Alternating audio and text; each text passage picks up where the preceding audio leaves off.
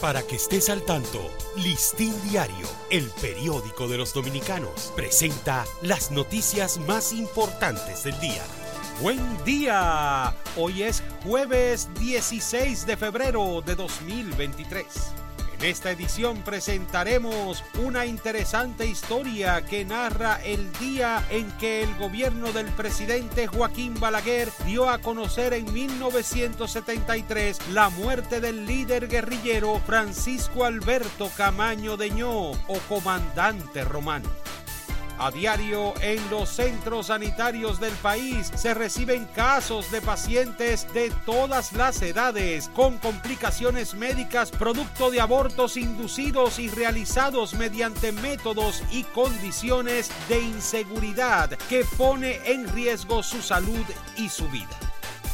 Seis nuevos casos de cólera fueron reportados ayer en el país, sumando 71 el total de diagnósticos confirmados hasta la fecha, cuyo brote se mantiene incidiendo en sectores de Santo Domingo Este y el Distrito Nacional. El procurador especializado de la investigación y persecución de los delitos electorales y los fiscales provinciales serán nombrados por el Consejo Superior del Ministerio Público que preside la procuradora Miriam Germán Brito mediante un concurso público. Ministro de Turismo David Collado informó este miércoles que en lo que va del mes de febrero se ha registrado la entrada al país de un total de 290 mil extranjeros.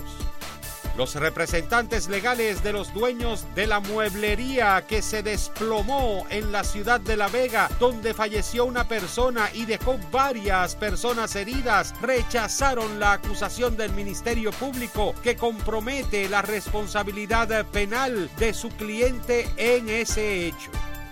Familiares del estudiante Esmeralda Richet acusaron al profesor John Kelly Martínez de suministrarle cinco pastillas abortivas a la joven de 16 años, lo que le habría provocado la muerte.